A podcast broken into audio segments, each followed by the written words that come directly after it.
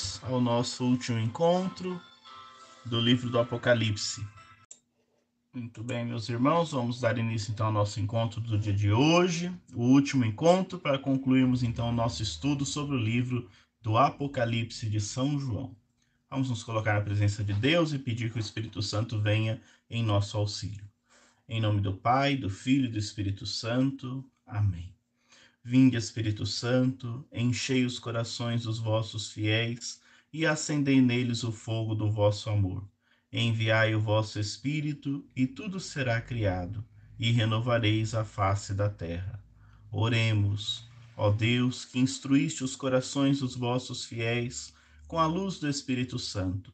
Fazei que apreciemos retamente todas as coisas, segundo o mesmo Espírito e gozemos sempre da sua consolação. Por Cristo, Senhor nosso. Amém.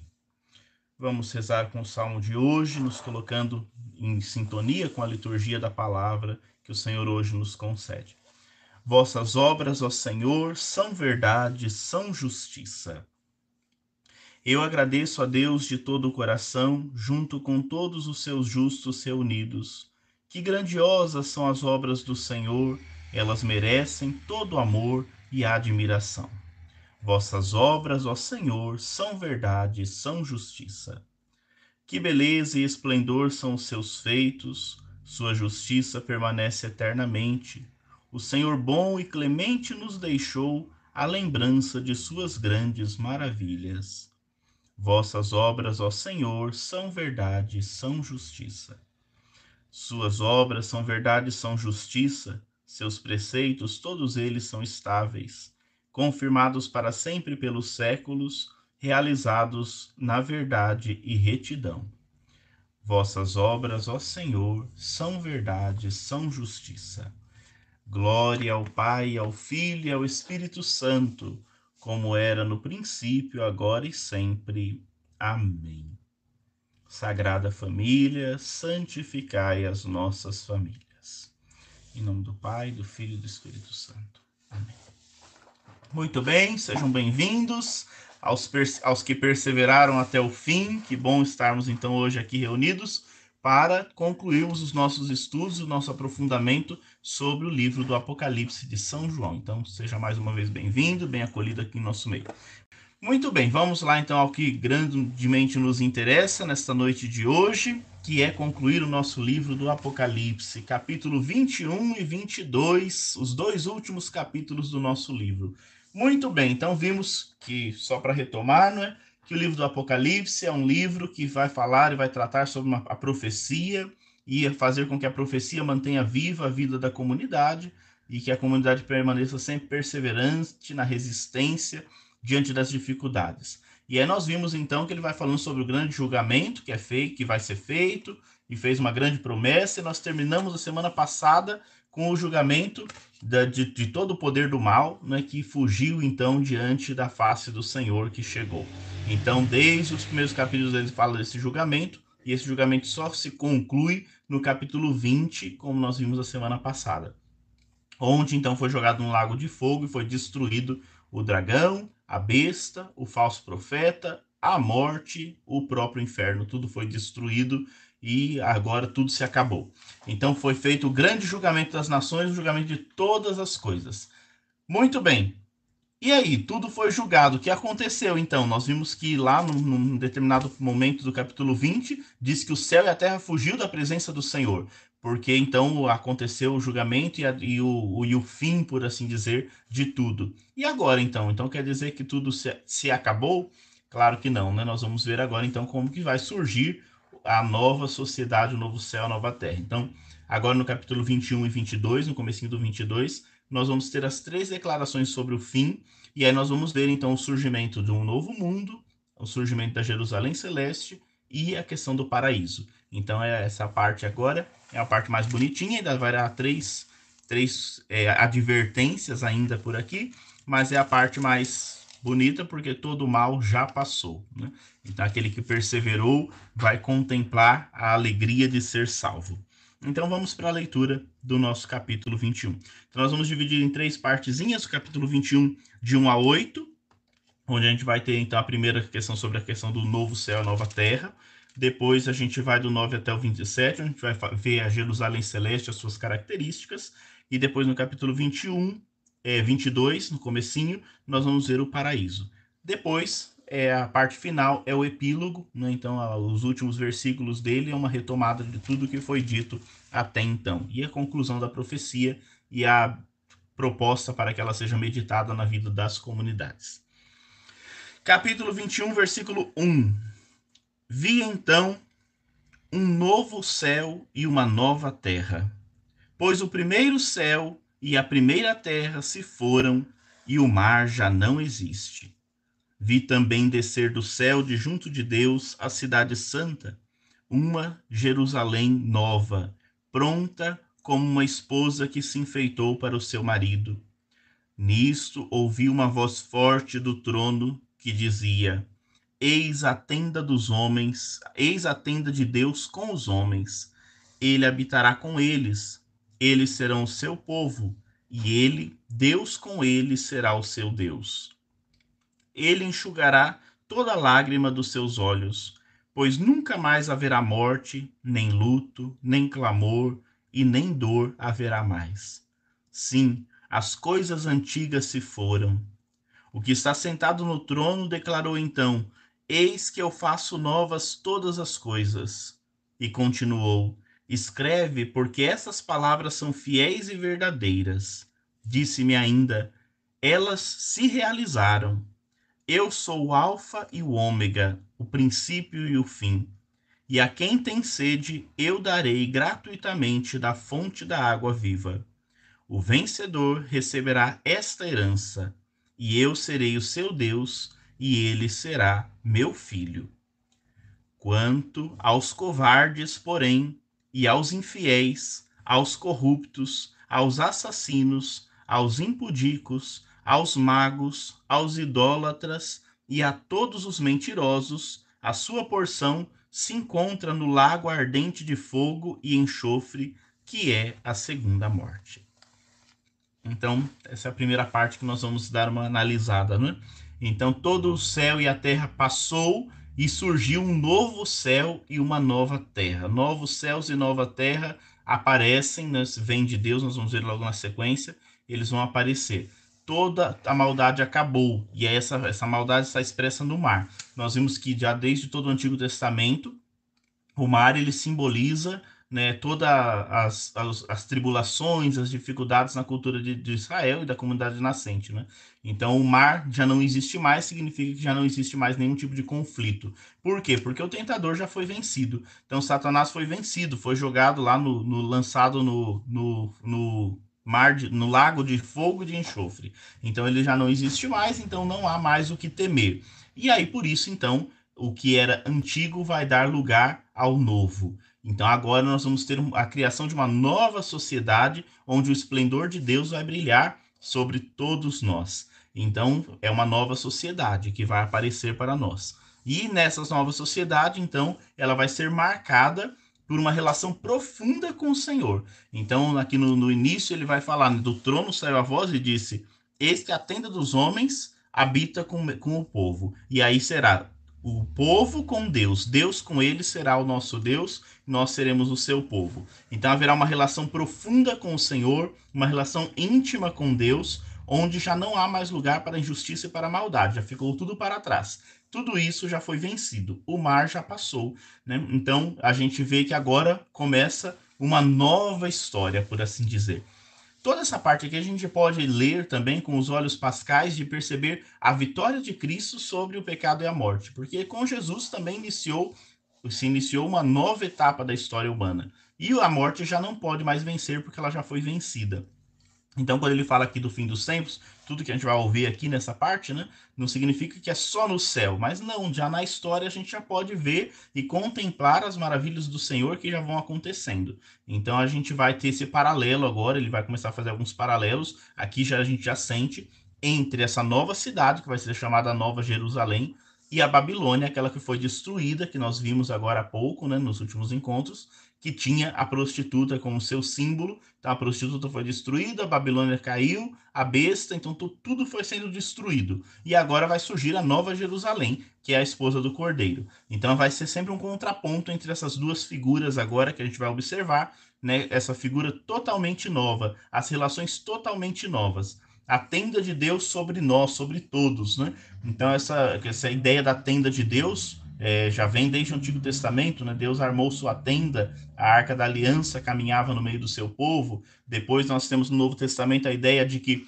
Deus arma sua tenda e desce no meio de nós. O próprio Jesus vem habitar, e diz que agora então é, essa tenda vai se expandir e toda a terra vai poder, todos aqueles que foram marcados pelo Cristo, né, pelo Cordeiro, vão poder então conviver em harmonia embaixo dessa tenda, onde todos nós agora seremos irmãos.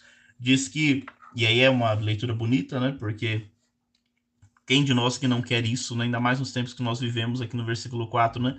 Ele enxugará toda lágrima dos seus olhos, pois nunca mais haverá morte, nem luto, nem clamor, nem dor haverá. As coisas antigas se foram. Então, tudo que era antigo, tudo que era dor, passou. Então vai desaparecer o grito, o clamor. Então na Bíblia, sempre quando fala do clamor dos oprimidos, nós vimos que o sangue dos mártires clamavam na terra e isso chegava ao céu. Então Deus está sempre preocupado com o seu povo e quando o povo sofre e grita, Deus ouve e vem ao encontro. Mas agora não precisa mais, porque a sua presença já sanou tudo isso. Então não haverá mais clamor, não temos mais pelo, pelo que clamar, porque a morte já ficou para trás, a injustiça já ficou para trás. E diz que ele mesmo então vai enxugar toda lágrima, ele vai enxugar as lágrimas. Olha como é bonito isso. Ele não vai só, só consolar, ele vai enxugar as lágrimas. O que, que significa? Significa que ele vai realizar a justiça. Então, ele não vai só nos consolar, como então até então o livro já nos consola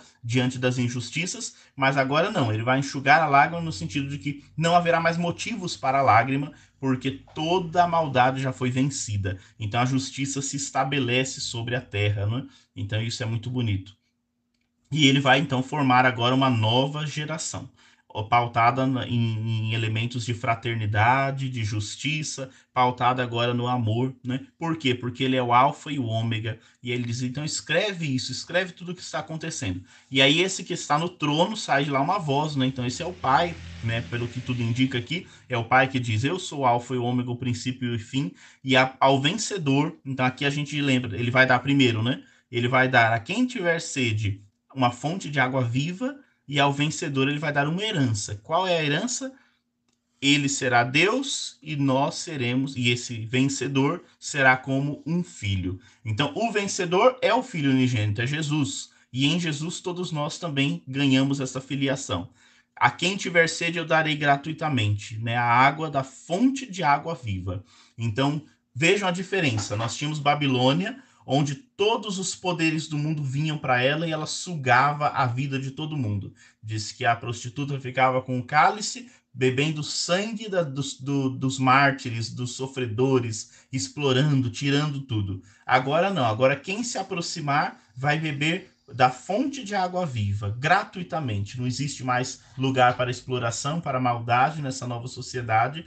E mais do que isso, né, aquele que venceu, aquele que perseverou, vai ganhar a herança eterna, que é a filiação. Então, a, e uma vez que ganhamos essa filiação, vamos viver uma profunda fraternidade. Então é algo muito bonito esse novo céu, essa nova terra que vai surgindo. Então tudo agora será novo, porque do trono veio a voz. Eis que eu faço novas todas as coisas. A gente ouve isso quando a gente celebra a Páscoa, né? Jesus, ao vencer a morte, fez novas todas as coisas. Ao enviar o Espírito Santo, ele renova a face da terra. Então, nós já conseguimos identificar que isso já é uma vivência no meio de nós, ainda não plena, mas que vai caminhando para a plenitude. Então, o Senhor vem, ele vai fazer novas todas as coisas. Mas alguns devem tomar ainda cuidado, né? Então aqui vem essa, já não existe mais lugar para maldade, mas como o livro ele está sempre nos convidando à conversão, ele vai falar aqui para nós assim, né?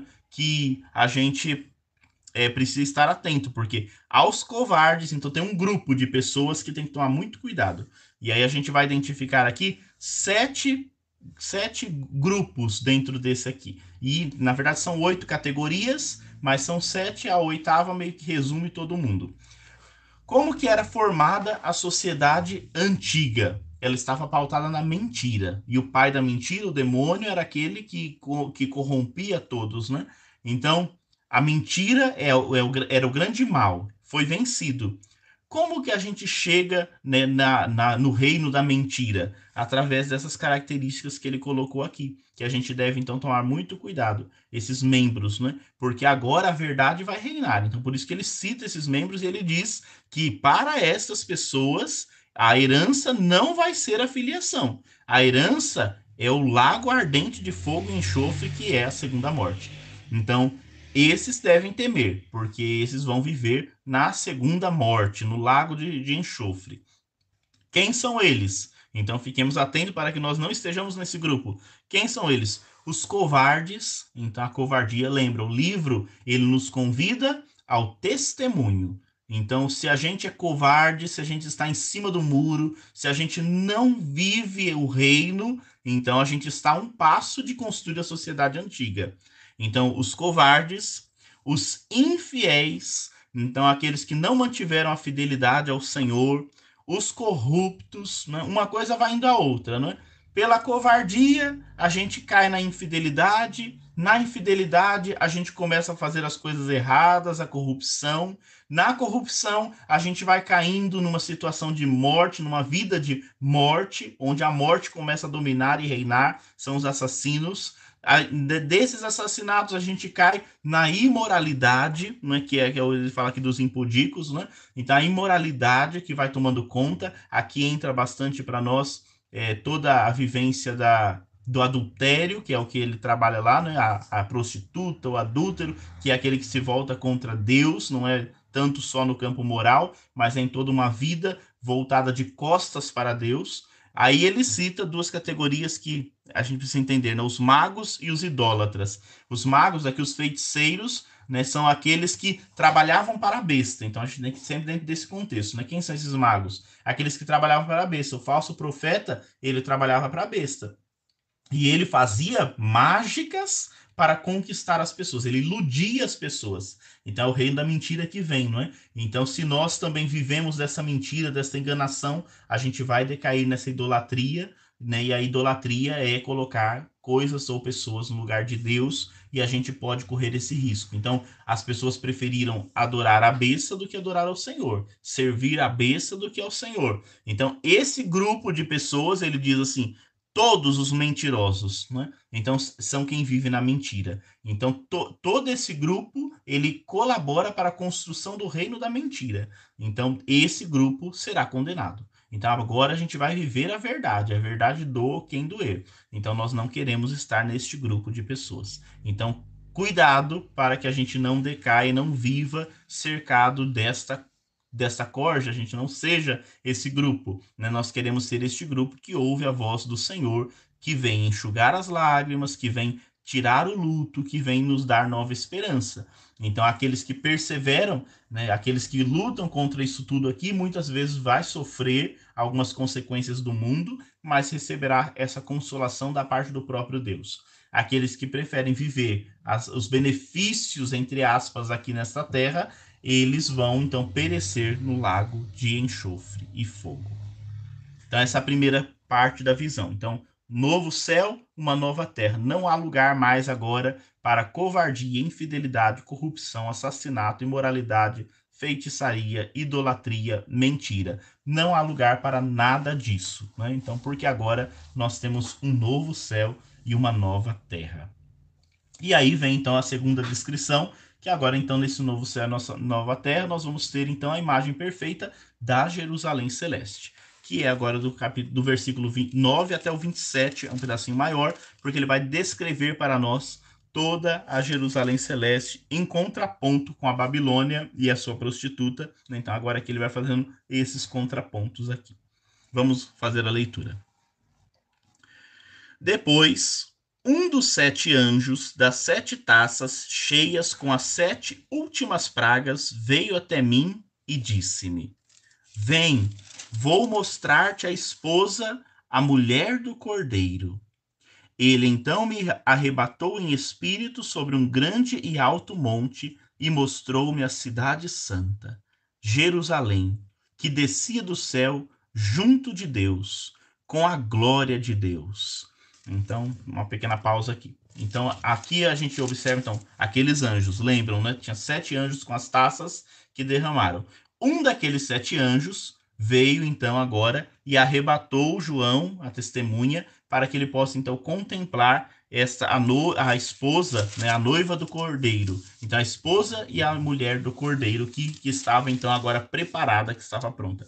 Aqui existe uma semelhança muito grande quando um anjo também desses pegou João e mostrou então a, a Babilônia antes da, da, sua queda e mostrou a prostituta. Então vocês lembram, ele arrebatou também e ele observou. E aí sobre sete colinas estava a besta com a grande prostituta, né, montada sobre ela. Então e aí ele viu tudo aquilo ali. E aí ele disse: "Observa porque ali vai acontecer a destruição, Babilônia vai cair, né?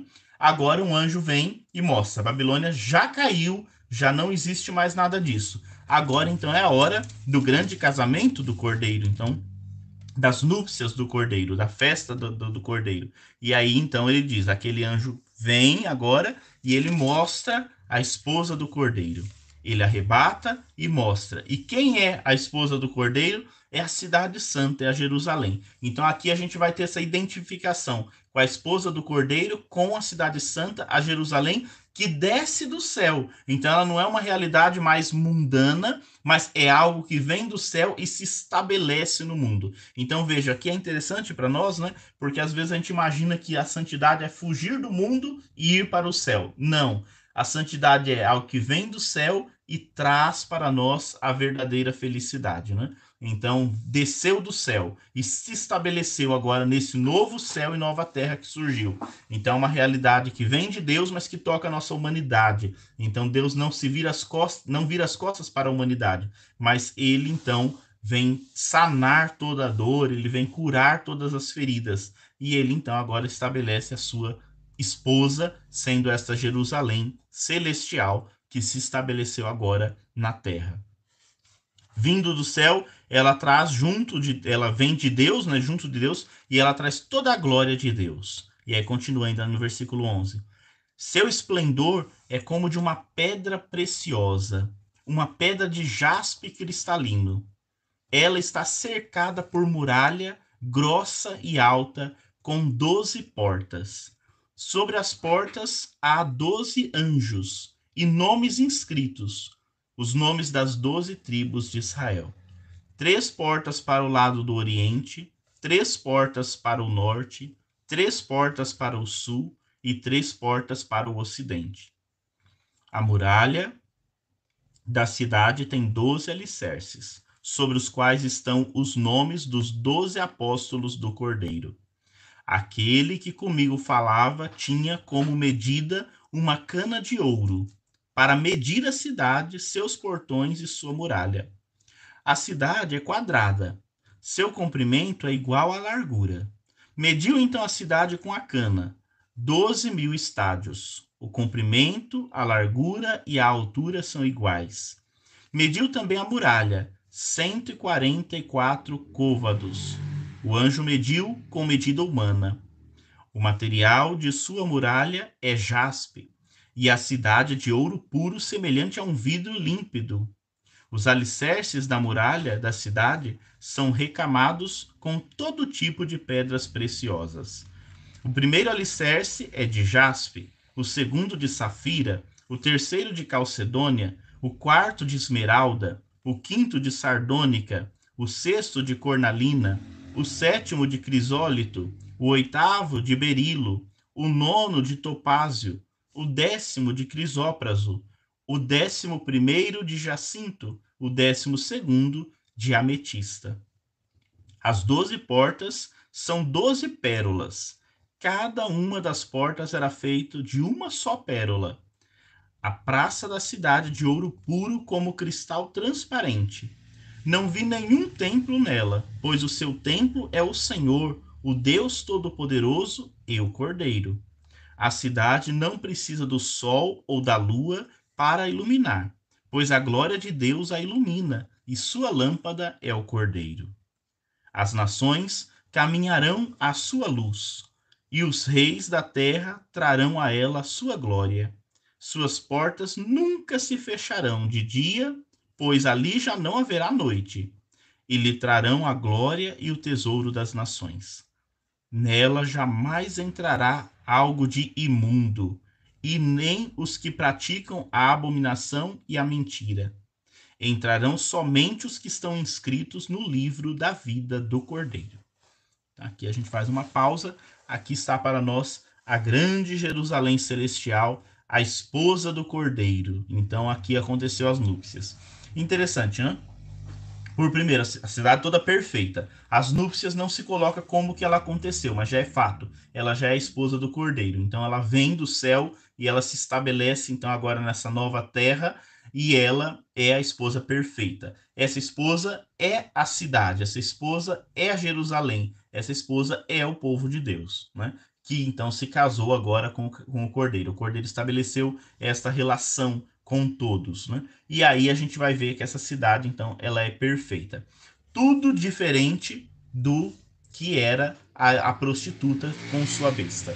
Então nós vimos lá que a prostituta ela estava toda ornamentada e aí é interessante por causa disso. Ele não coloca o casamento para não fazer nenhum tipo de comparação com a prostituta. Então não mostra como que a noiva se ornamentou, né? Porque lá aquela prostituta era ornamentada de todas as riquezas do mundo que ela sugava, ela arrancava a vida das pessoas, né? Porque ela era é o símbolo da exploração, que é a Roma, né? Babilônia, aquela Roma que, que consumia a vida das pessoas através de tanta maldade e injustiça. A nova, a esposa que foi preparada por Deus, não, ela é totalmente aberta à fraternidade, ao amor, né? Tudo nela é justiça, tudo nela é bondade. E por isso ela tem então essas características todas aqui. Como nós já vimos, né? Então a glória de Deus, o esplendor de Deus está nela. Então lembra que lá no início a gente viu que o trono de Deus, ele era feito de jaspe. E agora diz que toda a cidade ela ela ela faz brilhar este jaspe. Então significa o que? O contato com Deus agora santificou toda a cidade. Né? Então, e, e o brilho do Senhor é, é, tão grandioso que resplandece em toda a cidade, em todos aqueles que ali estiverem. Então, ela vai se estender pela cidade que é justa e fraterna. Então, agora, essa nova sociedade tem que ser pautada na justiça e na fraternidade. Não há lugar mais para a morte, porque não há mais a morte, não há mais o tentador. Então, tudo isso ficou para trás. A imagem dessa cidade perfeita, isso tudo que ele cita aqui, ele já está. Isaías profetizou um pouco e falou sobre essa, uma, sobre essa cidade Zacarias tem alguns elementos, depois mais para frente quando falar dos rios, a gente vai ver que ele usou também Ezequiel. Então não é nenhuma novidade, isso já está nos profetas, essas visões e essas profecias que agora o autor sagrado utiliza e adapta um pouco para poder passar para nós essa nova mensagem. Então, essa cidade perfeita aqui que ele apresenta para nós. Então diz que ela tem muralhas, né? Ela tem 12 muralhas. Então a muralha, porque em toda, em toda cidade daquele tempo era preciso da muralha. Agora aqui a gente sabe que não tem mais do que defender, né? Mas a muralha significa isso. Ainda que o mal venha, ele não tem como adentrar, porque a cidade está protegida. É o Senhor quem protege, né? Então essas muralhas, elas têm 12 pilares grandes, e esses pilares são os 12 apóstolos. Então, os doze apóstolos estão ali como essas muralhas, porque é ali que Deus edificou sua cidade. Então, pensa, né? A muralha, os pilares de sustentação. Foi o Senhor que disse, né? Tu és Pedro, sobre essa pedra eu vou edificar a minha igreja. Mas não foi só sobre Pedro, foi sobre o fundamento dos doze apóstolos. Então, esses doze nos dão a sustentação. Então, ali estão. A partir dessa muralha, a gente tem a construção da cidade. A cidade ela é quadrada, né? Quatro lados iguais, representando os quatro pontos cardeais: norte, sul, leste oeste. Que ele usa aqui norte, sul, ocidente e oriente. Né? Então nós temos a cidade quadrada e perfeita. E ela tem 12 portas. Em cada um dos lados ele tem três portas. Então a gente já vê todo o simbolismo, né? As 12 portas Cada uma delas tem um anjo, então no sentido da proteção, da presença divina, nessas portas como acolhida, e essas portas então têm os nomes das doze tribos de Israel. Então o povo de Deus então vai poder ali adentrar. Então as doze tribos com seus anjos, e essas doze portas estão organizadas em cada um dos lados, dando três portas de cada lado. Três elementos de perfeição, recorda para nós aqui já numa leitura mais moderna, a Trindade, né? Então esses elementos todos estão ali. Tá vendo? A cidade ela é totalmente perfeita, totalmente pensada, não existe nenhum tipo de imperfeição dentro da cidade. Lembra que os números da besta, da Babilônia, são todos números quebrados e complicados. Aqui não, os números são perfeitos, eles vão se encaixando um por um. Diz que nesses pilares, que representam os doze apóstolos, cada um deles tem uma pedra preciosa, né? Então, cada um desses pilares ele tem uma pedra preciosa, e aí ele cita o nome dessas pedras todas aqui para nós. Quando eu estava lendo aqui, eu fiquei pensando aqui no nosso bairro ali, o Ipanema, né? Que tem os nomes de pedras preciosas, alguns difíceis. Essas pedras preciosas ali, elas estão em cada um dos, dos pilares né, que representam os doze apóstolos.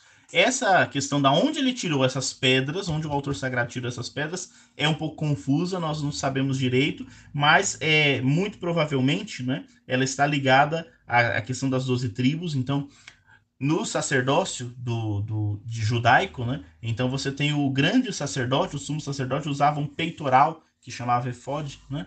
Esse peitoral, ele tinha 12 pedras preciosas representando as 12 tribos de Israel. Então, nesse peitoral que ele usava, então vamos imaginar assim, como se fosse aquela estola que o padre usa, né? O sacerdote usava um peitoral, nesse peitoral ele tinha 12 pedras preciosas, e aí, assim, só que não eram exatamente essas pedras aqui que ele cita. Então, da onde ele tirou essas pedras, né? Então, os biblistas é, buscam, não tem uma clareza muito grande, mas se acredita e se interpreta como uma dimensão sacerdotal. Então, porque ele disse, né, já lá no começo, que ele criaria um novo reino de sacerdotes. Então, o povo de Deus é um povo sacerdotal, só que no sacerdócio da nova e eterna aliança. Então, essa dimensão sacerdotal talvez esteja inserida aqui, né? Essa dimensão que o batismo nos dá. Então, a partir dessas 12 pedras, a gente recorda o sacerdócio antigo e atualiza para o sacerdócio do Novo Testamento a partir dos 12 apóstolos né? Então, por isso que elas estão em cada uma das colunas. É interessante também, porque diz que as portas, né, cada uma das portas, elas estão com os nomes dos. Então, ela interage entre os 12 discípulos, 12 apóstolos, e também os 12 as doze tribos de Israel. As portas têm o nome das doze tribos. E diz que cada porta ela é feita de uma pérola. Então, imaginar assim, é uma pérola inteira que foi escavada e foi feita uma abertura. Então, a porta da cidade, cada uma das portas é uma pérola. Então, nós temos 12 pérolas gigantes onde foram abertas, então, a, as passagens para a cidade. E todas as portas estão abertas dos quatro lados, ou seja, é a dimensão universal todos os lados, então, existe abertura, todas as portas estão abertas. A mensagem da vida nova do Evangelho chegou a todas as nações e todos podem entrar. Então, ela está aberta dia e dia, porque não existe mais noite. Né? Então, por isso que ela não se fecha. A gente fecha tudo à noite, era a mentalidade, né? Hoje em dia as coisas funcionam 24 horas. Com a pandemia não, mas geralmente funcionam, né? Mas naquele tempo, não. À noite você fecha tudo, porque a noite representa o perigo, representa as dificuldades, as tribulações, né? Então a noite traz essa dimensão dos, das dores, do sofrimento, das trevas. Agora não existe mais noite, porque não tem, não existe trevas, né? Então tudo é dia. E por isso então as portas nunca se fecham. Então nós temos agora acesso a uma porta, ao, acesso a um reino que está aberto sempre basta se aproximar. Então, todos são bem-vindos ali, né?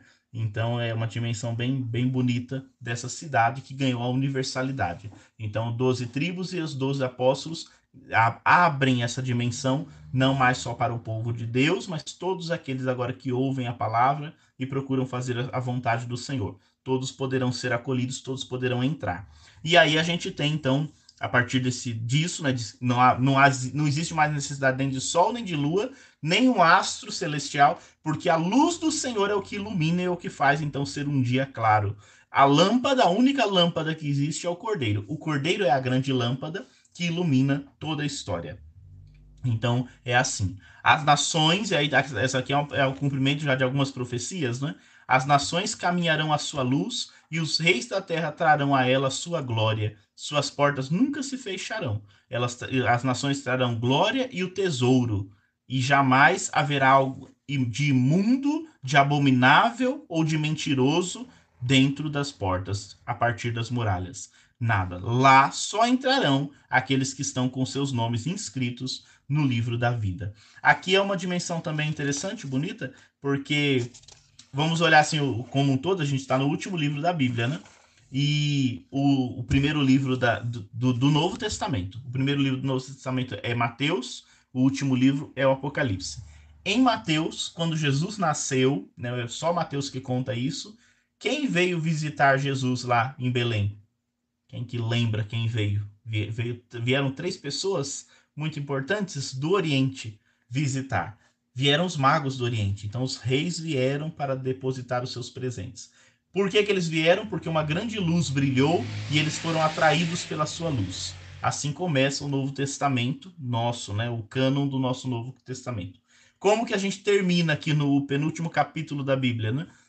O sol, a Jerusalém celeste, a presença do próprio Deus, e é uma luz tão forte que faz todas as nações caminharem e os reis da terra trazerem toda a glória e toda a honra para esta cidade. Então começa e termina dizendo que o Senhor atrai para si todos os seus. Todos são convidados pelo seu amor. O seu amor, a sua luz é tão esplendorosa que atrai todas as nações. Então é um elemento muito bonito isso, né, que acontece já no Antigo Testamento, Isaías, os profetas já diziam disso, né, que um dia todos iriam ser atraídos à grande Jerusalém. Mas o autor aqui vai dizer assim que não vai ser a Jerusalém material, física, vai ser a Jerusalém celeste, aquela que se estabeleceu a partir da justiça e a partir da vitória de Deus sobre a morte. Então o Senhor venceu. E por isso, então, agora não há lugar mais para as abominações, as mentiras e as imundícies. Só quem estiver com o nome no livro da vida vai entrar. O livro da vida nós já vimos que é o cordeiro que, que o detém. Então, uma coisa que é interessante nessa cidade é que não existe mais o templo o templo, e aí aqui é uma coisa que rompe um pouco com as, com as doutrinas do Antigo Testamento, porque o templo era algo muito importante para o povo judeu, mas aqui a gente já vai ganhando uma nova dimensão. Jesus disse: destruir esse templo eu vou construir em três dias. E aí diz lá o, o, o livro sagrado, os, os, evangelhos, que ele estava falando do, do, templo do seu corpo. Então ganhou uma nova dimensão esse templo. Mas o templo representa essa mediação. Então aquilo que nos liga a Deus Nessa cidade não precisa mais do templo. Por que, que não? Porque Deus está acessível, que é o que vai começar a contar daqui a pouco. Né? Lembra lá no paraíso? Deus andava no meio dos seus. Então agora a gente não precisa mais de nenhuma mediação. Então nessa Jerusalém celestial que se estabeleceu aqui na terra, não existe mais lugar para nenhum tipo de mediação. Né? E as portas estão sempre abertas, não existe mais esse fechamento. Né? O paraíso ali era fechado, Deus expulsou o povo do paraíso. Agora as portas estão abertas para sempre. Não haverá noite, não haverá dor, não haverá luto, não haverá nada disso. E jamais nós vamos encontrar qualquer tipo de idolatria. Un... O único absoluto ali será Deus. Então não há lugar mais para imundícia, abominação e mentira que representam a idolatria. É a mesma coisa do finalzinho do, do primeiro pedacinho que a gente leu, né? Então aquela, aqueles que vivem a covardia, a maldade, constroem a injustiça, eles não vão poder entrar na Jerusalém celestial, porque lá só entra quem está com seu nome inscrito no livro da vida. Quem está com seu nome escrito no livro da vida?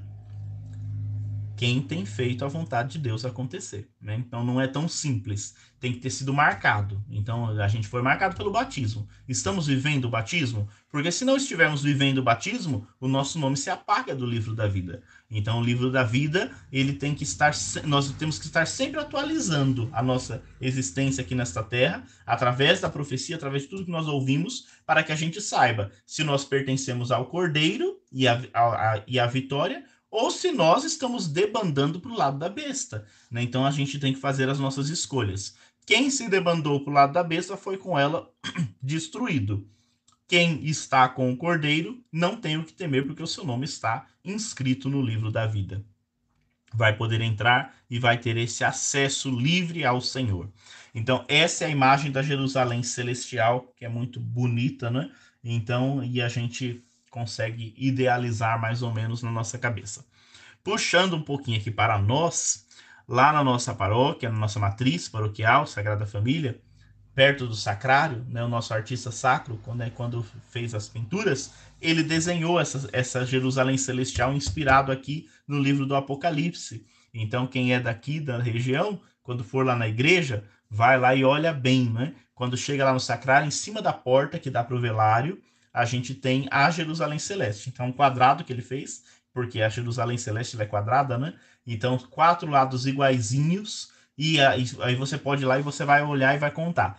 Tem as 12 portas, ele fez as 12 portas, no centro está o cordeiro, e do cordeiro jorram os rios de água viva, né? Então o cordeiro está lá, o vermelho elemento do cordeiro, porque ele é a lâmpada que ilumina, então ele está bem no centro da cidade. E aí a gente tem as, as 12 portas e tem todos os elementos ali que compõem. Então é uma pintura simples, né? Mas que ele se inspirou aqui nessa Jerusalém celestial. Então, aqui na nossa igreja matriz, a gente tem. Por isso que ela está ali pertinho do sacrário, para a gente poder sempre lembrar que quem nos leva a Jerusalém celestial é o Cordeiro de Deus, é Jesus, é o pão vivo descido do céu. Então, por isso, quando a gente vai rezar no sacrário ali, você contempla Jerusalém celestial, né, através da arte sacra, e aí você diz assim: Eu estou escrevendo, escrevendo o meu nome no livro do Cordeiro, para que um dia eu possa adentrar por uma dessas portas não é tão difícil de entrar, né? Tem 12 portas abertas dia e dia, porque não tem mais noite, né? As portas estão sempre abertas, não vai ser difícil de entrar. Basta a gente aqui viver aquilo que Jesus nos ensinou. E ele nos ajuda nesse sentido, ele nos ajuda nessa caminhada. Então nós não temos o que temer. Então, quando você for agora domingo na missa, quem é daqui, vai lá e olha assim em cima da porta do velário, né? E dá uma olhadinha na nossa Jerusalém celestial, e aí você vai lembrar desse nosso encontro de hoje, porque está ali representado de uma maneira bem simples essa Jerusalém que é a esposa do Cordeiro. Então, que representa nós, né? Nós somos o povo de Deus que deve ter casado, estar casado com o Cordeiro, né? A igreja é a grande esposa, é a noiva de Cristo, né? Por isso que Jesus está ali, a Jerusalém está sempre ali, sempre servindo ao seu grande Senhor, aquele que veio para nos desposar. Então, essa é, é a vivência ali, né? Certo? Então, essas duas imagens do fim. Então, uma vez que o fim aconteceu, surge um novo céu, uma nova terra. Nesse novo céu, nessa nova terra, nós temos agora uma nova cidade que está de portas abertas para acolher a todos, e ela vai atrair pela luz, pelo, pelo grande clarão da sua luz, vai atrair todas as nações todos aqueles que inscreveram seu nome no livro do Cordeiro. Então, essas nações é nesse sentido, não quem vive o mal, né? Os reis, a justiça virá ao encontro, e aí vão poder entrar se o seu nome lá estiver. Quem estiver ligado às abominações, às mentiras, às imundícias desse mundo, ou seja, quem vive para a besta, não poderá entrar. Esses vão ser jogados no lago de fogo e enxofre. E aí tem o, a, o último elemento da nossa o último elemento desse novo céu, dessa nova terra, que é o paraíso. Então agora a gente já consegue contemplar este paraíso que nós já vivemos aqui na terra, alguns elementos, mas que vamos viver plenamente um dia no céu. E aí é o capítulo 22, do versículo de 1 a 5. Então, os cinco primeiros versículos aqui é, é a visão do paraíso. Vamos ler. Último capítulo do livro do Apocalipse, 22. Mostrou-me depois um rio de água viva, límpido como cristal, que saía do trono de Deus e do Cordeiro. No meio da praça, de um lado e do outro do rio, existem árvores da vida que frutificam doze vezes, dando fruto a cada mês. Suas folhas servem para curar as nações. Nunca mais haverá maldições Nela estará o trono de Deus e do Cordeiro, e seus servos lhe prestarão culto. Verão sua face, e o seu nome estará sobre suas frontes. Já não haverá noite. Ninguém mais precisará da luz da lâmpada, nem da luz do sol, porque o Senhor Deus brilhará sobre eles, e eles reinarão pelos séculos dos séculos.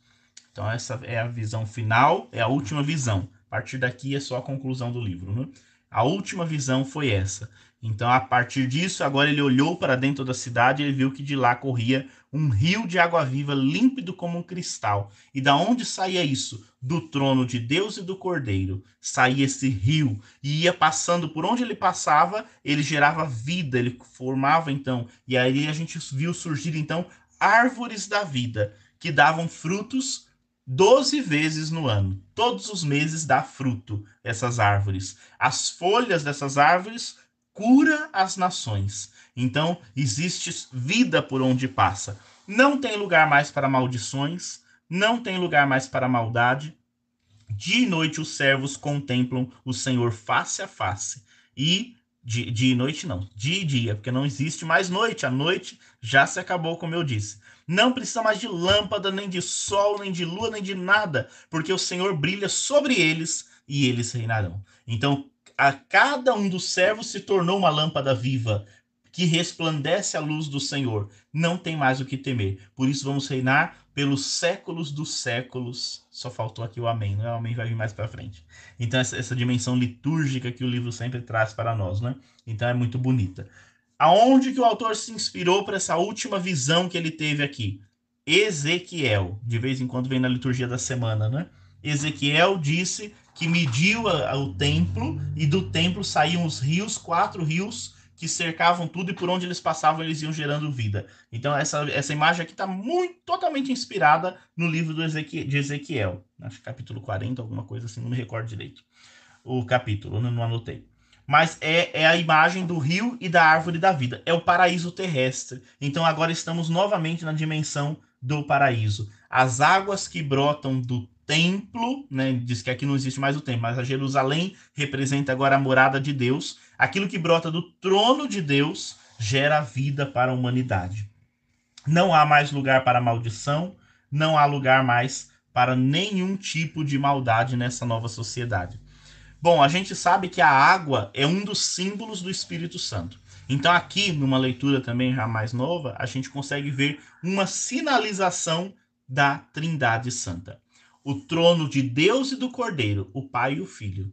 Do Pai e do Filho, o que que brota para nós, para a igreja? Brota o Espírito Santo, né? Então o Espírito Santo é derramado nos nossos corações. Como que ele é derramado? Então a festa de Pentecostes que a gente celebrou há, pouco, há poucos dias atrás, né? Então a gente, da onde que brota isso? Brota do Pai e do Filho, é o amor do Pai e do Filho que vem. Vem como um rio de água viva que vai gerando esta vida. Então o Espírito Santo é o que nos dá acesso a árvore da vida. Olha como é interessante. Vamos pensar lá no paraíso, né? O paraíso. Havia uma árvore da vida, agora diz que se estendeu de um lado e do outro estão as árvores da vida. Tudo é vida, não há lugar mais para a morte. Elas frutificam o tempo todo. Não existe mais proibição, não existe mais afastamento. Tudo é comunhão tudo é comunhão. Não existe mais a maldição né, do pecado, porque o pecado foi destruído, a morte já não existe mais. Por isso, esse elemento da maldição não, não tem mais lugar. Agora, tudo é fraternidade, né? Aquilo que fez o homem e a mulher se perderem já não existe mais. Mas por quê? Porque a serpente foi destruída. Né? Então, vocês lembram que quando ele fala do. Ele diz a antiga serpente, o dragão é a antiga serpente. Ele, ele agora está agonizando no lago de fogo e ele não, de lá ele não pode mais sair. Ele vai ficar eternamente. Né? Então ele foi destruído. Por isso já não existe mais maldição. Agora existe fraternidade. Aquilo que levou é, Caim matar Abel já não existe mais. Né? O orgulho, o fechamento. Agora um deve cuidar do outro. Agora nós devemos ser irmãos de verdade. Então, o trono está no meio disso tudo, ou seja, Deus é o centro de toda a vida, de toda a história, é isso que nós esperamos, né? Um dia, o dia em que o mundo colocar Deus no centro, né? não com fanatismo, mas com a busca da justiça, a sociedade será melhor. E nós temos que construir essa sociedade, né? Porque diante deste Deus, tudo é amor, tudo é fraternidade. Não existe lugar mais para nenhum tipo de maldade quantas feridas vão ser curadas. Né? Então, essas árvores estão dando fruto o ano inteiro. Não há fome, não há miséria, há fartura. Não existe mais a dor e o sofrimento. E se alguém sofreu e ainda está ferido, as folhas dessas árvores vão curar todas as nações. Né? Então, esse culto vai acontecer dia e noite. Então, é algo maravilhoso que está para acontecer, que já aconteceu e que vai acontecer. Isso aqui Jesus já nos trouxe, meus irmãos. O paraíso já está aberto. Diante do Senhor, nós temos a fonte da cura, diante do, de Jesus Eucarístico, nós já vivemos isso tudo. O paraíso já não está mais fechado, ele está aberto. Né? Mas nós temos uma missão aqui para cumprir. Caminhamos em direção a esta, essa Jerusalém celestial, a este paraíso já na terra. Né? E devemos construir e apressar a vinda disso tudo com a nossa missão. Por isso que diz que essa lâmpada, essa luz brilha mais do que o sol, e ela brilha sobre a face de todo ser humano. E aí isso que é bonito, né? Agora nós podemos ver o Senhor face a face e ele estará o, o nome dele, o nosso nome, o nome do Senhor estará na nossa fronte, né? Então, aquilo que não era permitido no Antigo Testamento, né? Moisés viu a face de Deus, teve que cobrir o rosto, né? Porque ninguém podia contemplar Deus face a face e viver Agora, nessa nova Jerusalém, nós podemos contemplar o Senhor face a face. E ao contrário de morrer, nós viveremos eternamente. Vamos reinar eternamente com Ele. Então lembra que havia os tronos e eh, havia essa domi esse dominar não, né? Havia esse reinar com o Senhor. Então estarmos vitoriosos sobre a morte. A morte não pode dizer a última palavra. Então uma luz que brilha eternamente, que nunca se enfraquece, não temos mais medo das trevas, porque onde nós estivermos, as trevas já fugiram de nós. Então, ver Deus face a face. Né? Esse é o nosso objetivo. Vemos Deus face a face na Eucaristia, vemos Deus na presença do irmão, e um dia vamos contemplá-lo quando terminar nossa missão aqui nesta terra. Né? Então, não existe mais lugar para maldição. Não façamos da nossa vida uma vida marcada pela maldição, porque o Senhor já venceu isso tudo, né? Então o paraíso agora está totalmente aberto para nós. Então é uma imagem muito bonita, muito rica, né? Então desse centro brota esse rio de água viva, o Espírito Santo, acessível a todos nós, né? gerando vida em nós. Somos os templos vivos do Espírito Santo e devemos então levar ao mundo esta mensagem, quebrar tantas maldições, né? Que rompem a vida do ser humano, que destroem a vida, que trazem a morte, nós que somos os servos e que prestamos cultos diante do trono de Deus e do Cordeiro, que contemplamos a face de Deus, devemos levar essa esperança ao mundo. Esse é o convite que o Apocalipse faz para nós, né? Então, perseverarmos. Nós já estamos construindo esse paraíso aqui na terra e um dia vamos estar contemplando face a face, porque ele já está aberto para nós. Então, essa é a dimensão. Esse paraíso já está lá. Tudo já foi vencido, mas nós ainda estamos em meio a algumas tribulações aqui nesta terra, né? Mas se nós olharmos o livro do Apocalipse com fé, nós vamos ver que nenhum mal pode vencer aqueles que estão com o Cordeiro, porque eles estão marcados pelo Cordeiro. Mas cabe a nós querer viver isso que o Cordeiro nos traz, né? Então essa é a nossa dinâmica, é isso, é nessa entrega que nós queremos colocar nossa vida gastar nossa vida na construção deste reino de amor, né, para viver essa nova Jerusalém, este mundo novo, este paraíso que se estabeleceu no meio da terra. Deus é tudo em todos. Vamos reinar com Ele pelos séculos dos séculos. Podia ter terminado aqui já o nosso livro, que já está para lá de bom, mas nós temos aqui um epílogo. Em algumas Bíblias vocês vão ver que esse pedaço do, do versículo 6 ao final, ele ainda não está dentro do epílogo, mas os biblistas já colocam todo ele, né? Porque o que é esse epílogo aqui, né? É uma revisão de toda a caminhada. Terminaram as visões, agora ele vai revisar tudo que foi feito, né? Numa espécie de uma liturgia. Então a gente vê aqui uns elementos como se fosse uma liturgia. No início lá ele teve aquela adoração, ele viu a liturgia celestial. Agora ele faz novamente um momento litúrgico, uma celebração aqui para que a gente possa concluir o livro. Vai aparecer aqui então um anjo, Jesus, João e a comunidade. No primeiro encontro, nós falamos sobre algumas chaves que abrem as portas para a gente adentrar nesse, nesse campo do apocalipse todo, né? Agora, aqui nesse, nesse discurso, ele vai retomar essas chaves para que a gente possa entender do que se tratou todo o livro do apocalipse que nós lemos. E aí eu vou concluir, então, falando um pouquinho sobre essas chaves, a partir dessa leitura, e depois a gente vai ver as bem-aventuranças que o apocalipse traz. Então, ao longo de todo o livro, nós encontramos no livro sete bem-aventuranças para recordar os ensinamentos de Jesus, né? Sete felicidades que estão ao longo de todo o livro e eu gostaria de concluir aqui trazendo para vocês essas bem-aventuranças para ficar com uma mensagem final para todos nós. Vamos fazer a leitura, vamos proceder à leitura então desse, dessa parte final do nosso livro. Versículo 6 do último capítulo. Disse-me então: Estas palavras são fiéis e verdadeiras, pois o Senhor Deus, que inspira os profetas, enviou seu anjo para mostrar aos seus servos o que deve acontecer muito em breve. Eis que eu venho em breve. Feliz aquele que observa as palavras profeci da profecia deste livro. Eu, João, fui o ouvinte e a testemunha ocular destas coisas. Tendo-as ouvido e visto, prostrei-me para adorar o anjo que me havia mostrado tais coisas. Ele, porém, me impediu: Não, não o faças. Sou um servo como tu e como teus irmãos, os profetas e como aqueles que observam as palavras deste livro. É Deus que deves adorar. E acrescentou: Não retenhas em segredo as palavras desta profecia, deste livro, pois o tempo está próximo. Que o injusto cometa ainda a injustiça, e o sujo continue a sujar-se.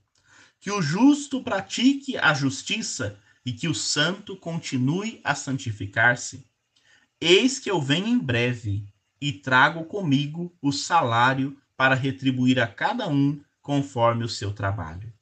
Eu sou o Alfa e o Ômega, o primeiro e o último, o princípio e o fim. Felizes os que lavam suas vestes para terem poder sobre a árvore da vida e para entrarem na cidade pelas portas. Ficarão de fora os cães, os mágicos, os impudicos, os homicidas, os idólatras e todos os que amam ou praticam a justiça. Vamos fazer uma pausa aqui, depois ele ainda continua mais um pouquinho para fazer a conclusão, Jesus ali falando. Então, assim, todo o epílogo, não vou, vou ler ele inteiro, vamos ler o versículo 16 ainda. Eu, Jesus, enviei o meu anjo para vos atestar estas coisas a respeito das igrejas. Eu sou o rebento da estirpe de Davi, a brilhante estrela da manhã. O espírito e a esposa dizem: Vem. E aquele que ouve, diga também: Vem. Que o sedento venha, e quem o deseja receba gratuitamente a água da vida. A todos os que ouvem as palavras da profecia deste livro, eu declaro: se alguém lhes fizer algum acréscimo, Deus lhe acrescentará as pragas descritas neste livro. Se alguém tirar alguma das palavras do livro desta profecia, Deus lhe tirará também a sua parte da árvore da vida e da cidade santa, que estão descritas neste livro. Aquele que atesta estas coisas diz: Sim, venho muito em breve. Amém. Vem, Senhor Jesus. A graça do Senhor Jesus esteja com todos. Amém. E assim conclui o nosso livro. Né? Esse epílogo nessa essa então o que que é o epílogo? A revisão da caminhada. Então ele fez toda uma revisão da caminhada agora já com as chaves de leitura com entendi, com todo o entendimento do que aqui está como nós vamos aplicar isso tudo na vida né na nossa vida então é, esse epílogo mistura um pouco tem hora que você não sabe se é o anjo está falando se é Jesus está falando se é a comunidade né então é, é, é um pouco confuso a, a parte escrita dele mas é uma parte bonita e conclui como se fosse uma espécie de uma liturgia. Para a gente entender que na liturgia nem tudo a gente deve abstrair somente com a mente, né? A liturgia é assim, esse diálogo, essa interação com o Senhor, né? Então, por primeiro, o que que, o que que ele começa dizendo aqui, né?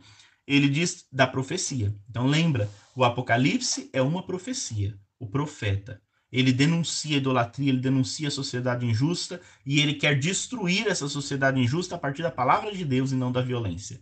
Então, é a primeira chave de leitura do livro, né? Então a gente entender que essa profecia aí está, por isso que ele disse, né? Então, inspira os profetas, o seu anjo mostrou o que vai acontecer muito em breve. Então, o que já está acontecendo, o que vai acontecer se a gente não muda de vida. Então, essa brevidade é a urgência, né? É urgente profetizar. Não dá para a gente deixar para amanhã porque amanhã a besta já pode ter é, atraído e enganado muitos irmãos. Então é preciso a gente evangelizar e mostrar essa profecia ao mundo para combater tanta injustiça. Né, nesta chave, aí vai ter aqui uma das, uma das a penúltima felicidade, né? Existe uma chave da felicidade, porque ele nos, conclu, nos, nos convida a viver essa felicidade plena. Então, vamos buscar a verdadeira felicidade, que está na superação das tribulações deste mundo. Então, buscar essa felicidade. Aí eu vou fazer um parênteses daqui a pouco para falar de todas as bem-aventuranças do livro, né? Depois a gente tem a chave do testemunho. Eles, eu fui a testemunha fiel ocular. Eu vi cada uma, né? Então ele, ele, ele vai dizer assim: os, o Senhor me concedeu ver tudo isso. Então essas visões aqui, elas sirvam para animar o nosso testemunho. Então a chave do testemunho. E diante desse testemunho, acho que a gente tome muito cuidado para não cair na tentação de adorar a criatura. De novo, vocês lembram? Repete igualzinho. João depois de ouvir tudo e ver tudo, ele se ajoelha para adorar um anjo. E o anjo fala: para com isso, né? porque só a Deus nós devemos adorar. Então, aqui talvez também seja uma crítica do livro, né? porque naquele período existia um. Começa ali um elemento quase que esotérico, né? Onde se adorava os anjos e se, toda uma cultura, como é hoje também, que a gente mistura mil coisas dentro da nossa fé cristã e às vezes a gente tem uma adoração com relação a coisas que não devem ser adoradas, né? Então, anjos e santos e tudo isso que nos servem para ajudar o nosso testemunho, mas não para adorar. Então, por isso que ele diz: Eu sou um servo como tu. Então, não me, não me adores, né? busque adorar o Senhor. Então, a gente tem que tomar muito cuidado para que a nossa profecia não se corrompa, porque ninguém de nós está livre de confundir as coisas e acabar decaindo no, no erro e no pecado. Né? Depois ele diz: anuncie isso aos outros, né? Porque as coisas vão continuar acontecendo. Então a questão aqui da esperança, né, que deve existir. Então buscar esperança, alimentar a esperança na vida das pessoas, retribuir, ele vai retribuir a cada um conforme o seu trabalho, né? Então ele, ele que é o alfa e o ômega, agora é Jesus, o princípio e o fim, ele vai vir e vai fazer a retribuição, a justiça. Então o que que o que, que ele está querendo alimentar aqui em nós? Esperança, resistência, não é? Então, resistir, perseverar, né? não se deixar é, dominar pelo cansaço, pela fadiga, que às vezes vão se abater sobre nós. Então, continuem firmes para que a gente não caia nessa punição final, né? Porque de fora vão ficar. Então, quem lava as vestes no, no sangue do cordeiro vão entrar. De fora vão ficar os cães, aqui não são os animais, né? Então, esses cães é no sentido do, do, do animalesco, os mágicos, que não são aqueles, mas são aqueles que promovem a idolatria, são os servos da besta, né?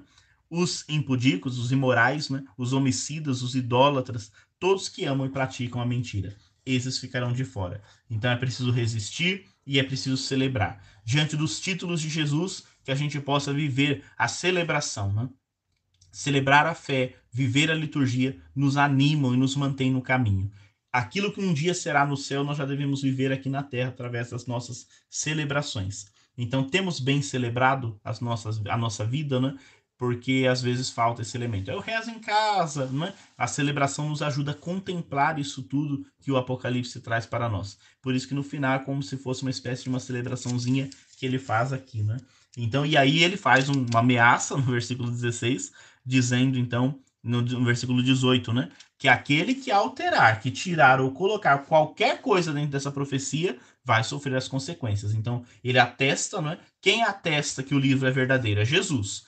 Eu enviei o meu anjo e eu atesto. Então, Jesus assina o livro e garante o livro. Esse livro é autêntico e verdadeiro, né? Então, ele coloca na boca do próprio Jesus ali a autenticidade do livro. Uma vez que ele assinou esse livro, e que ninguém o altere que ninguém tire ou coloque nada. Se alguém colocar alguma coisa, as pragas que o livro conta vão ser derramadas na vida dessa pessoa. Se alguém tirar alguma coisa do livro, a parte que você teria no livro da vida na Cidade Santa também vai ser tirada de você. Então, que ninguém tenha a tentação de deturpar a profecia. Isso aqui não significa só no livro, né? Isso significa a gente usar o nome de Deus para promover a maldade. Aquele que se utiliza da fé, da religião, para promover o mal, vai sofrer as consequências. Então, é, é, bem firme, porque a partir de agora é a verdade. Então, Jesus não vai passar a mão na cabeça daqueles que promovem a injustiça, a maldade, a violência. Aquele que vive a mentira. Não é possível continuar vivendo a mentira, né? Então, a comunidade clama que o Senhor venha. Vem, Senhor Jesus. Né? Então, aqui é uma expressão que as comunidades com certeza viviam e viviam muito. Né? Então, aquele que atesta essas coisas diz: Sim, venho muito em breve. E se ele vem, a comunidade vai dizer: Amém. Vem, Senhor Jesus. Maranatá. Vem Jesus, né? A gente reza muito isso no tempo do advento, vem Senhor Jesus, mas em toda missa a gente pede vem Senhor Jesus, né? Então a cada eucaristia que a gente celebra na consagração, a gente fala vem Senhor Jesus, né? Então todas as vezes que comemos este pão e bebemos este cálice, anunciamos a vinda do Senhor, né? Até que ele que ele retorne, vem Senhor, né? Vem Senhor Jesus. Então sempre nesse momento da, da consagração está essa expressão do Maranatá, vem Senhor, para que a graça de Deus se estabeleça no meio de nós. Para falar em graça, então nós temos ali sete bem-aventuranças que nós queremos viver. E aí eu vou concluir com elas para que você possa ver se você está vivendo essas sete bem-aventuranças, né, que o autor da profecia nos propõe, que é sempre Deus que deseja essa felicidade para nós. Então, no capítulo 1, versículo 3, nós temos a primeira bem-aventurança. Feliz o leitor e os ouvintes da palavra desta profecia, se observarem o que nela está escrito, pois o tempo está próximo. Feliz você que leu o livro do Apocalipse sem medo, não ficou impressionado com as coisas que aqui estão, mas percebeu que é preciso fazer a vontade do Senhor acontecer. Feliz és tu, é a primeira bem-aventurança, né? Então, a nossa felicidade de ler a palavra, compreender a palavra e viver da profecia. Feliz o leitor e o ouvinte das palavras. Você que leu, você que ouviu, você é feliz. Nós somos felizes, né? A segunda bem-aventurança está no capítulo 14, versículo 13. Felizes os mortos, os que desde agora morrem no Senhor. Descansem no Senhor, pois, pois suas obras o acompanham. Felizes aqueles que não tiveram medo do martírio. Então, aqueles que morreram no Senhor. Então é aquele que gasta a sua vida. Felizes somos nós se não tivermos medo da morte física, porque cremos que o Senhor será a nossa vida, né? E por isso, então, não estamos entregando a nossa fé a troco de nada. Então, esse, essa, essa felicidade aqui era bem naquele contexto, lá no capítulo 14, onde havia o sofrimento. E alguns, então, para não sofrer, estavam abandonando a fé. Ele diz: não, feliz quem morreu no Senhor, quem morre no Senhor, quem não tem medo da morte física, porque a segunda morte não vai vencer. Né? E vai voltar essa, essa bem-aventurança daqui a pouco. A terceira bem-aventurança está no capítulo 16, versículo 15. Feliz aquele que vigia e conserva as suas vestes, para não andar nu e deixar que vejam sua vergonha. Então, conservar as vestes, né? Feliz aquele que vive vigilante na oração, que mantém suas vestes brancas. Aquela veste que nós recebemos no nosso batismo, a gente tem mantido ela branca, temos conservado a nossa veste ou será que estamos andando nu por aí, deixando que vejam nossa vergonha, no sentido de que deixar que o pecado vá nos enlameando? Será que nós estamos buscando a verdade, a, a, a fraternidade, né? Estamos conservando a integridade das nossas vestes? A veste aqui significa a dignidade dos filhos de Deus. Essa é a terceira felicidade. Aquele que na vigilância conserva as suas vestes, não perde a veste, não perde a identidade. A quarta bem-aventurança está no capítulo 19, versículo 9. Felizes aqueles que foram convidados para o banquete das núpcias do Cordeiro. É a bem-aventurança central, né? Então, felizes os que foram convidados para o banquete das núpcias do Cordeiro. A gente ouve isso ou semelhante a isso todos os domingos, todos os dias que nós participamos da missa, quando o padre, o ministro, quem for, né? quando a gente vai celebrar levanta o Santíssimo Sacramento para nós e diz palavras semelhantes a essa, né? Mesmo que sejam outras, felizes os convidados para o banquete. Estarmos no banquete da Eucaristia, estarmos diante de Jesus nas núpcias do Cordeiro, fomos convidados, né? Independente se você vai comungar fisicamente ou não, né? Estarmos nas núpcias do Cordeiro sermos convidados, estarmos na casa do Senhor. Que felicidade, né? Então só é convidado para o banquete do Cordeiro aquele que é amado por ele. Todos nós somos convidados, mas nem todos escutam essa voz, nem todos o buscam. Então, cada vez que você celebrar a Eucaristia, que Jesus for levantado ali para você, né? que você possa sempre perceber, nossa, que alegria, eu fui convidado para estar aqui. Ninguém vai lá porque quer, vai porque é convidado. Felizes os convidados para este banquete e que fazem com que este banquete se transforme vida na vida das pessoas que mais precisam. Quando a gente sai desse banquete, a gente tem que levar este festim para a vida das pessoas que necessitam. A quinta bem-aventurança está no capítulo 20, versículo 6. Feliz e santo aquele que participa da primeira ressurreição. Sobre estes, a segunda morte não tem poder. Feliz aquele que foi marcado pelo Senhor e vive, né? Santo, participa da primeira ressurreição. Não tem medo da morte, porque a morte não pode vencer. A gente sofre, a gente chora com a morte, a gente passa por tribulações, porque a morte é algo difícil mas a gente não tem medo dela, não, porque a gente já está na primeira ressurreição. O Senhor é a nossa vida, né? Então, Ele é a ressurreição e a vida. Quem nele crê não morrerá jamais. Essa é uma bem-aventurança para nós. A sexta bem-aventurança, no capítulo 22, versículo 7, acabamos de ler.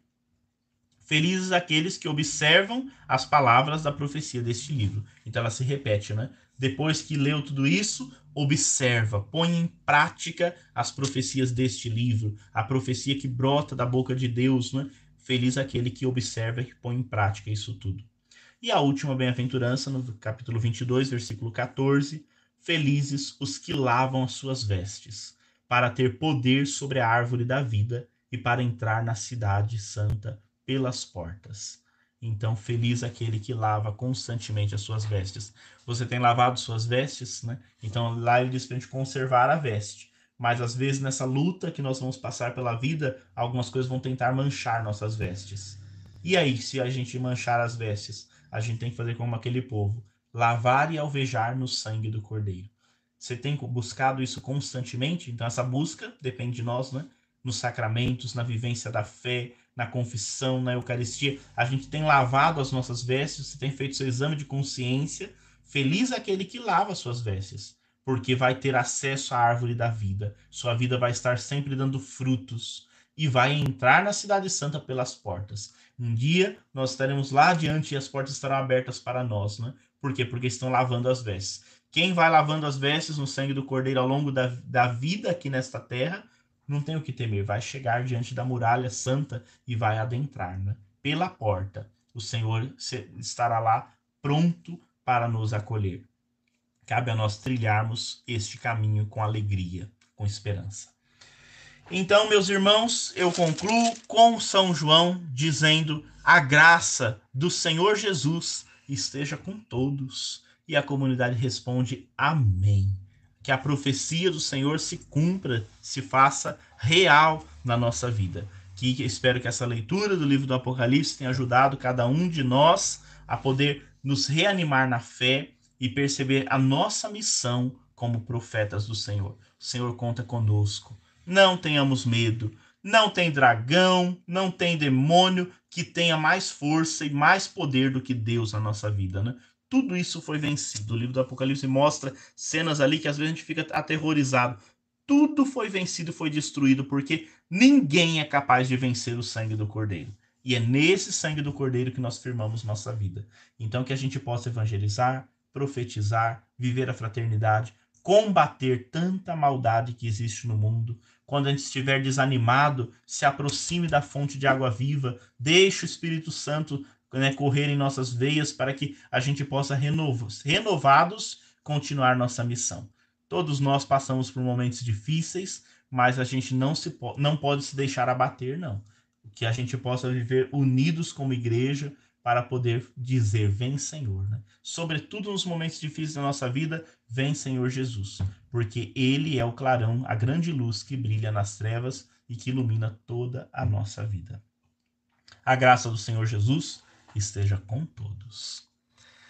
Muito bem, meus queridos irmãos, assim a gente conclui. Eu vi que alguns ali, né, lá desde o começo, falaram assim que saudade, de fato, né? Tão bom estar com vocês nos nossos cursos bíblicos, mas, né, chegou ao fim. Terminamos mais adiantados, em oito encontros dessa vez, nós conseguimos concluir o nosso curso bíblico.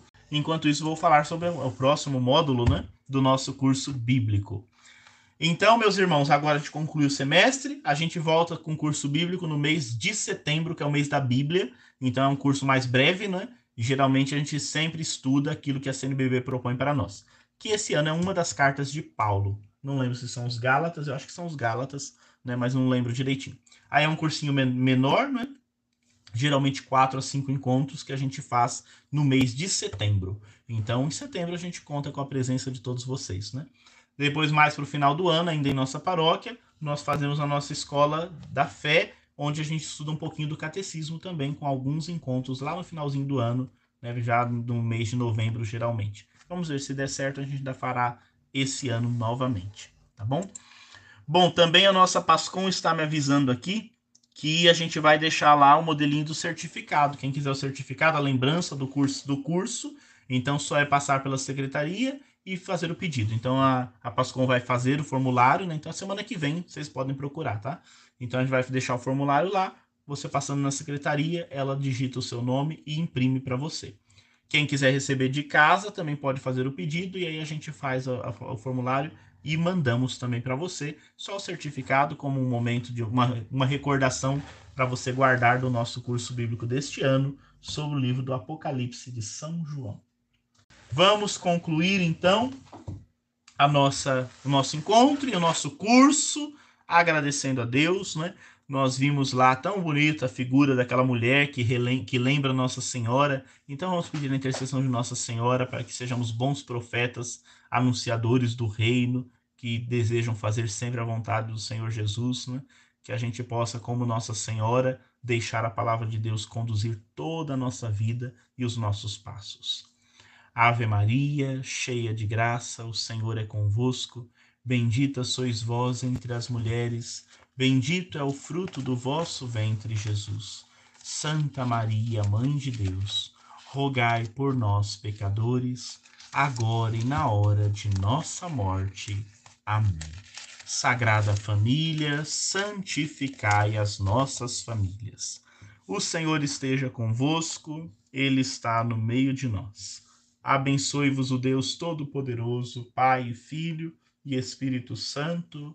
Amém. Então vou terminar com, a, com, o último versículo. De novo, você responde aí da sua casa o seu amém. Assim a gente conclui o nosso curso bíblico. A graça do Senhor Jesus esteja com todos.